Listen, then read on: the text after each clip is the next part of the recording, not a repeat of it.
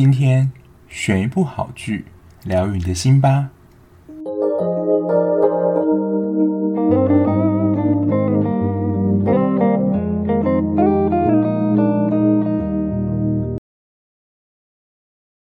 欢迎收听追剧二百五，我是小 B。Hello，大家。因为上礼拜我感冒的关系，所以我在周间几乎没有什么录音，所以我还在想说，这礼拜我到底要就是介绍给大家什么剧？那最近的一波韩剧也结束了，就是之前有同时几部在挨的，像是今天要介绍的《爱丽丝谎言的谎言》，这些剧都会在这个礼拜完结。还有一部是之前讨论度也蛮高的《青春记录》，我应该也会在。就是听到你们听到的广播这一周，在当周把它追了，因为我现在进度有一点慢，因为我这礼拜工作蛮忙的，所以也比较没有时间看，就是我原本看剧的时间。那我今天要介绍的剧也是我在当初我觉得有点跟风性质的，就是刚开始它出的时候就是收视还不错，然后话题性也蛮高的。那它是属于比较科幻类型的剧，叫做《爱丽丝》。基本上它就是一个有穿越时空能力的一个事情，就是也是在讲这样的故事。所以我当时想说，会不会跟就是想见你蛮像的，就是有时空穿越能力。那我真的蛮好奇，就是为什么会取名叫爱丽丝这个名字？那爱丽丝这个名字到底有什么样的含义呢？其实它就是这一片所讲的一个时空穿越能力的一个系统跟组织。就是爱丽丝，它也不是什么人名，对，我也不知道为什么，就是这个时空穿越的能力会叫爱丽丝。那基本上，它这个组织呢，就是帮助来这边的人，叫做时空旅人，可以去过去的某一段时间，比如说他过去有一些他遗憾、悔恨没有办法做的事情，能够回到那个时空改变。但基本上，因为他已经是未来人嘛，所以他在那个时空中做的事情。其实是不能，就是让那个时代人知道，因为他就是会破坏原本可能固有的因果关系。就已经穿越时空，还有在管因果关系，我也是觉得蛮妙的。那这个故事的主轴就是由这个时空之旅的算是创建，就是爱丽丝普宣林这个人他所建造的。那他当时其实有一个算是他的爱人刘明赫，他们在他们那个世界收到一张预言书，然后他们就。要回到之前去查看，说这个预言书的最后一页到底是什么东西。然后他们在就是开车回去的过程当中，就是发现宣灵已经怀孕了。那因为如果孕妇穿越这个爱丽丝的这个门，我这边补充一下，就是这个爱丽丝她其实你要说她是现实世界的某一部分延伸嘛，就是她在剧情面动画，就是他们开着开着，然后。就会可能突然有一个后面的门，就是造景会出来，就是出来一个新的大陆跟爱丽丝这个场所。但是只要当初这个朴宣林他穿越了这个所谓的爱丽丝世界，就是他现实跟爱丽丝的世界往返，他们所谓的虫洞的话，他肚子里的孩子可能就会产生畸形或者是一些奇特的变化，甚至他们说他可能就会形成怪物这样。当初刘明赫就是告诉宣灵说，你要把孩子拿掉，但是宣灵就是坚持说他要把孩子生下来，所以他在这个时候就跟他分手了。然后他们生下的儿子呢，就是这一部的主角郑谦，所以就会演变成说刘明赫回到未来的世代，就是爱丽丝那边的世界，然后宣灵就是留在他们当初去查找那个预言书的那个时代。然后接着故事就会发展到说，就是男主角在高中的时代，他的妈妈就是这个宣灵被杀了，然后他立誓要找出杀害他妈妈的凶手，所以又又当上警察，没错，又是警察，在这部戏当中出现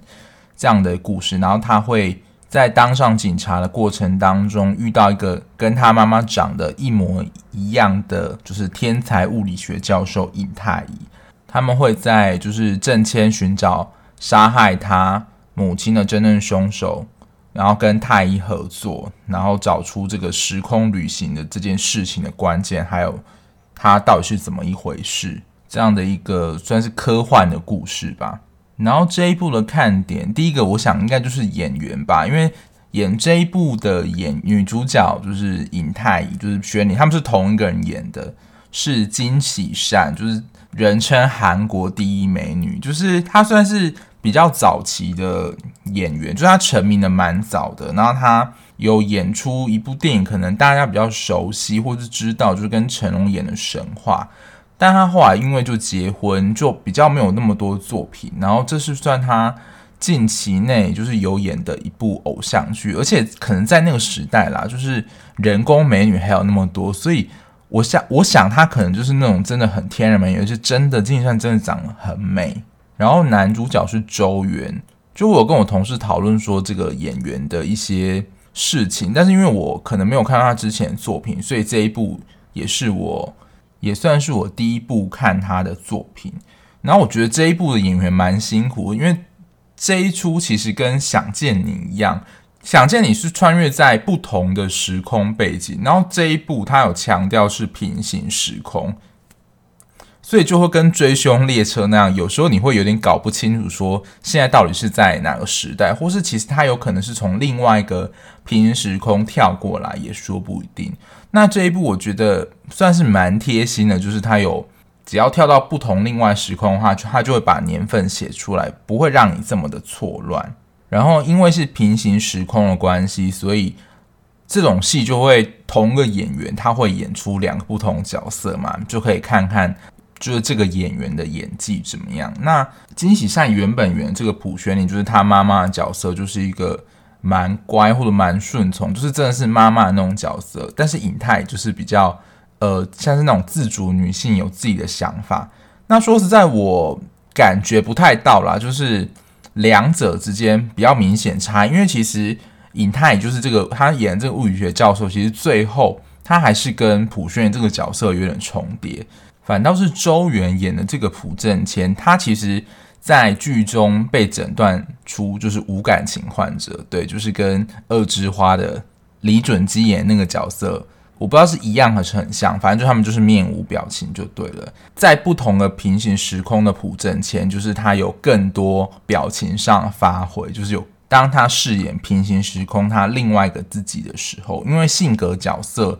其实是落差蛮大的。那我觉得他有把那种两个不同角色蛮明显的特征演出来，对，所以也是我觉得蛮吃演员角色演技的一部，因为如果他。两个角色都演得很像，或是情绪上的表现没有太大区别的话，有时候你会搞不清楚说他现在身处于哪个角色的情境里面。因为虽然它是平行时空的剧，但是它还是会有这边小爆雷，但是我觉得不影响整个剧情。就是朴宣林跟尹太他们是同一个人演的，但就是会你会看到那种剧情，说两个人是同样人出现在同一个画面，因为就是比如说太。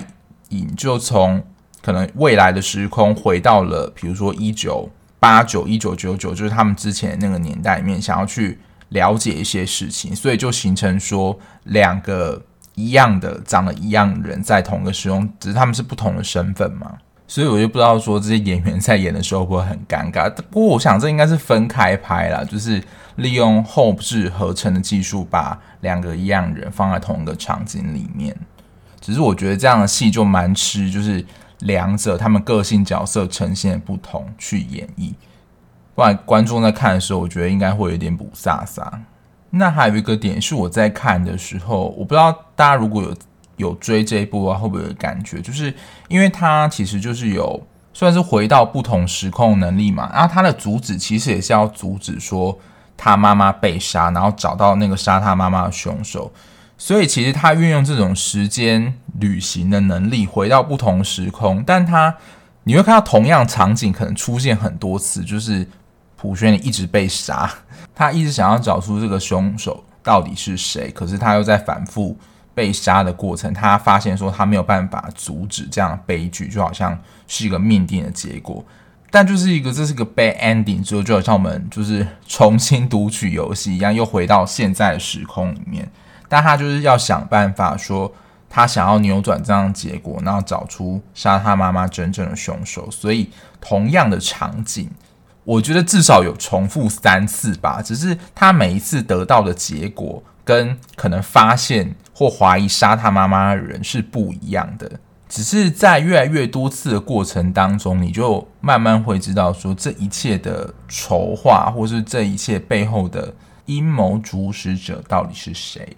然后，其实这一部在一开始的时候，它的气氛是蛮紧张跟紧凑的，有点像就像是警匪追逐战那样。因为其实这个爱丽丝跟朴正谦他们一开始其实是敌对的关系。因为在追查过程当中，等于说他们警方调查就是一个路线，然后就渐渐发现某一些线索，或是某一些关键人。可是对于爱丽丝来讲，就是慢慢找出这个调查幕后的真正凶手，对他们来讲是一个阻碍。所以在我觉得前八集的时候，就有蛮多像是警匪枪战这样对峙的画面，就会感觉还蛮精彩刺激啊！就你知道说他是在呃找寻就是真相的过程当中，就是会有这些阻碍这样。可是到我觉得大概第十集以后，就开始有点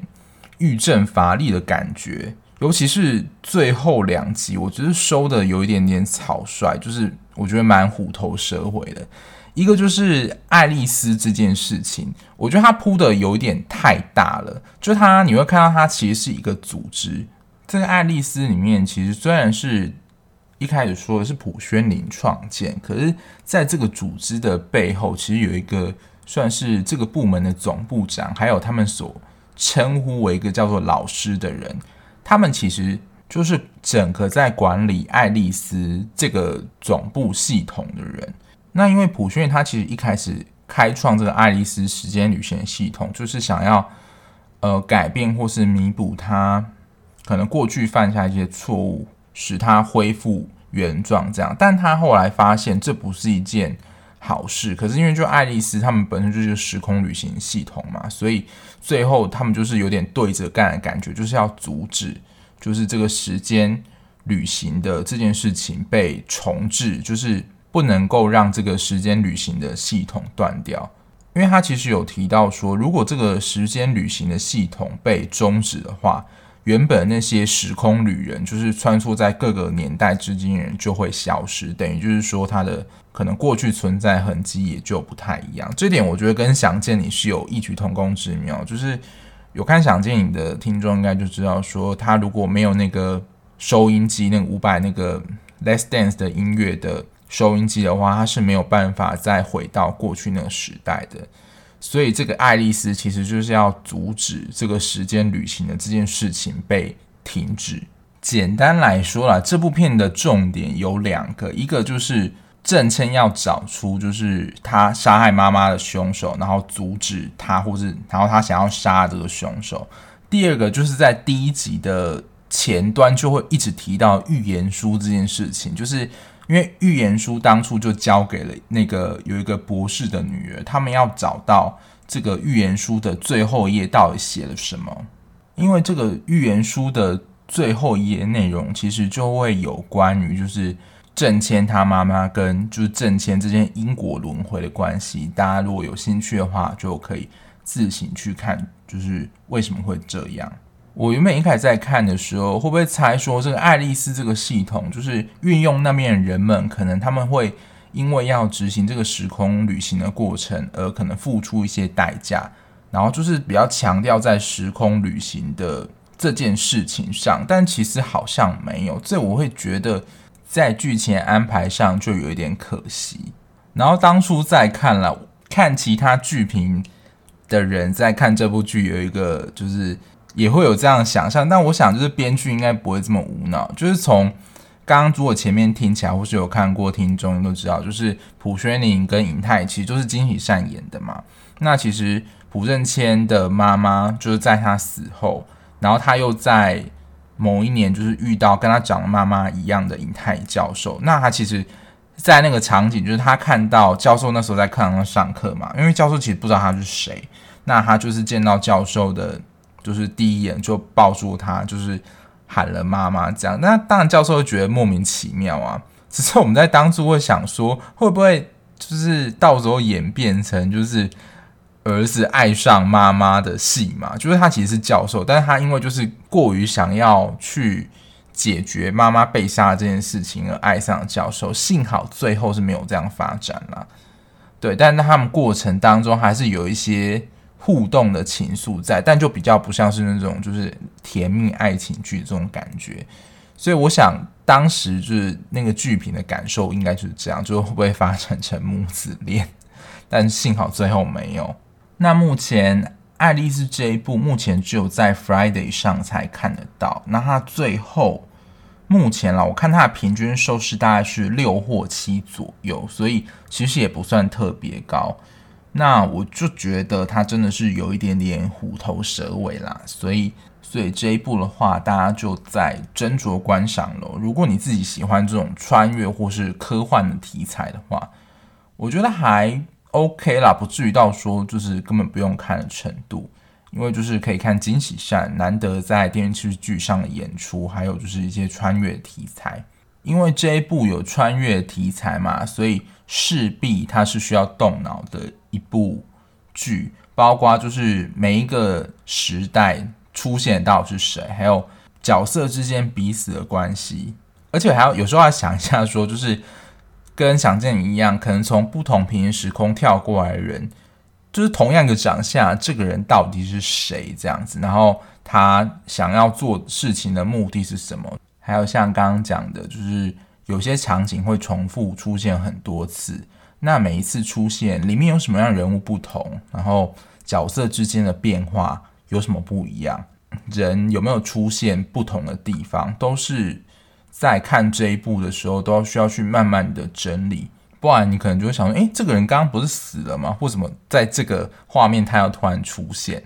对，就是如果你没有去稍微整理一下的话，会有一点点看不懂。那以上就是我看完这一部《阿丽丝》所简单做的一些心得跟分享喽。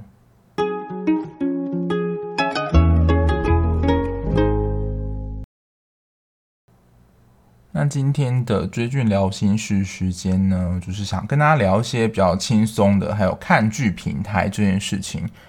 第一个，我想跟大家聊，就是大家在看剧的时候会调整倍速吗？就是因为现在有蛮多播放人都可以除了原倍速之外，可以调一点二五啊、一点五，甚至两倍，甚至最快可以到我看到是四倍。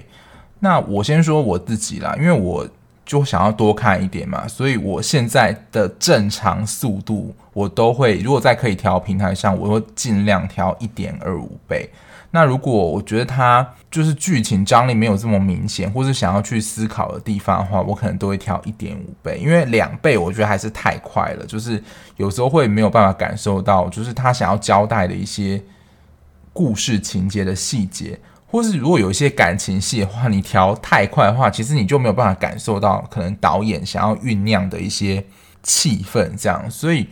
我是建议啦，就是在看的时候，除了跳过之外，其实可以调一点二五倍。其实我还觉得不会太慢，因为有一些朋友就说：“诶，你这样是不是像快转一样，就根本听不到他们说什么？”我说：“不是，他们只是加快他们的说话速度跟整个场景的。”就是速度的转换时间而已，并不会像就是以前录影带一样，就是整个用倒带，你就整个会看不见他们说话或者听不见他们说话等等，对啊，因为我像我现在上班的通勤时间大概就要一小时嘛，所以我目前啦，平均如果没有到很忙的话，我一天在上班时间就是没有我下班回家再花时间追剧哦，就是我一天。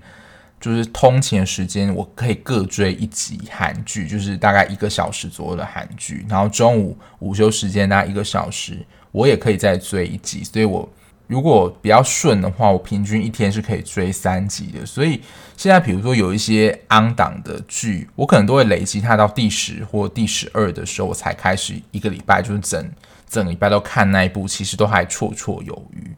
所以就像这礼拜介绍爱丽丝，我就觉得有点可惜啊。就是它前面其实我觉得酝酿气氛还蛮精彩，然后它的故事主线也叙述的蛮算明确，可是到最后你就会有点觉得 真的是草草了事的感觉。我在就是评分区留言的地方，我要看到说就是辛苦大家就是追完十六集了，就我觉得观众可能还是失望大于喜悦的感觉。就真的是偏可惜啦。那当然，如果你想轻松看剧，原倍速这当然 OK 啊，就是你可以专心的看一部剧。只是说，如果你是也是想要同时追比较多部剧的人的话，就是我可以建议可以平时的话就调一点二五倍来看这样子。那刚刚说到另外一个话题，就是分享一下目前大家比较常用的追剧平台，这边都是聊就是有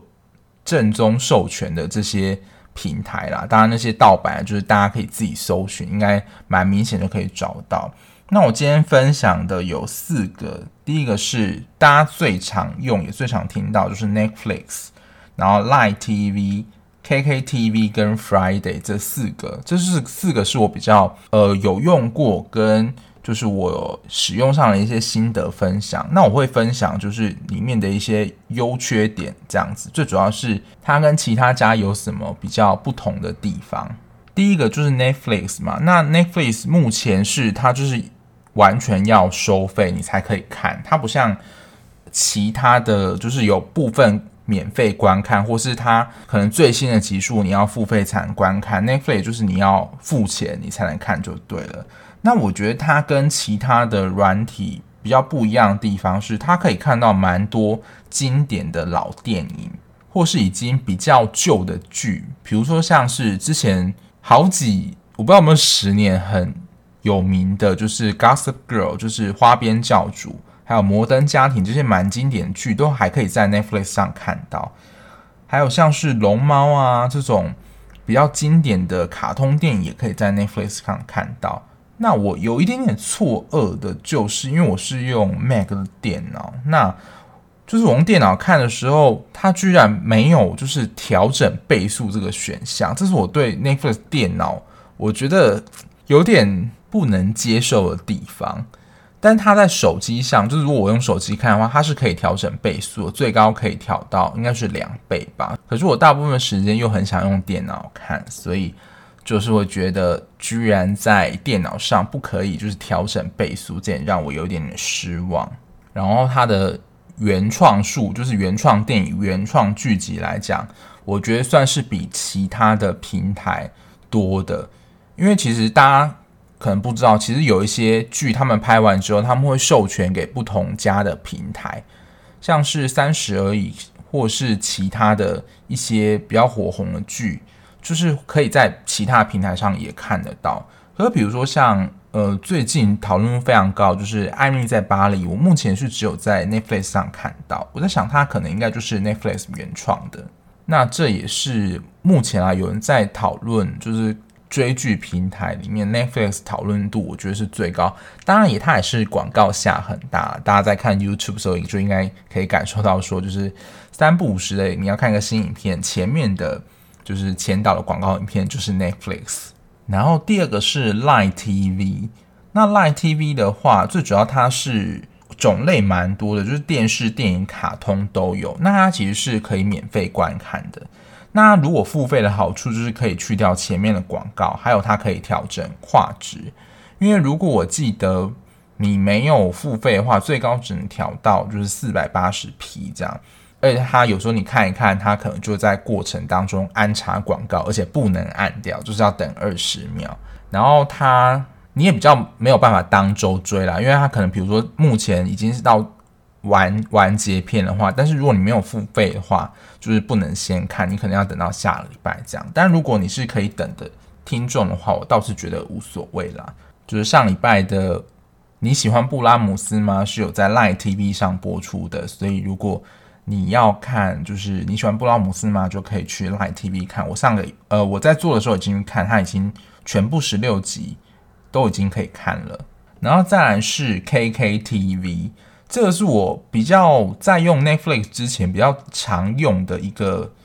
呃，算是追剧的平台。那它的特色，我觉得就是日剧，是我觉得这是所有平台里面最多。它有非常多，就是不论是目前当红或是之前的一些。日剧这样，那我当时就是在工作的时候，就有一段空闲时间，就不知道干嘛。然后当时就有三年 A 班，也是之前蛮火红的一部日剧，然后都是免费的，就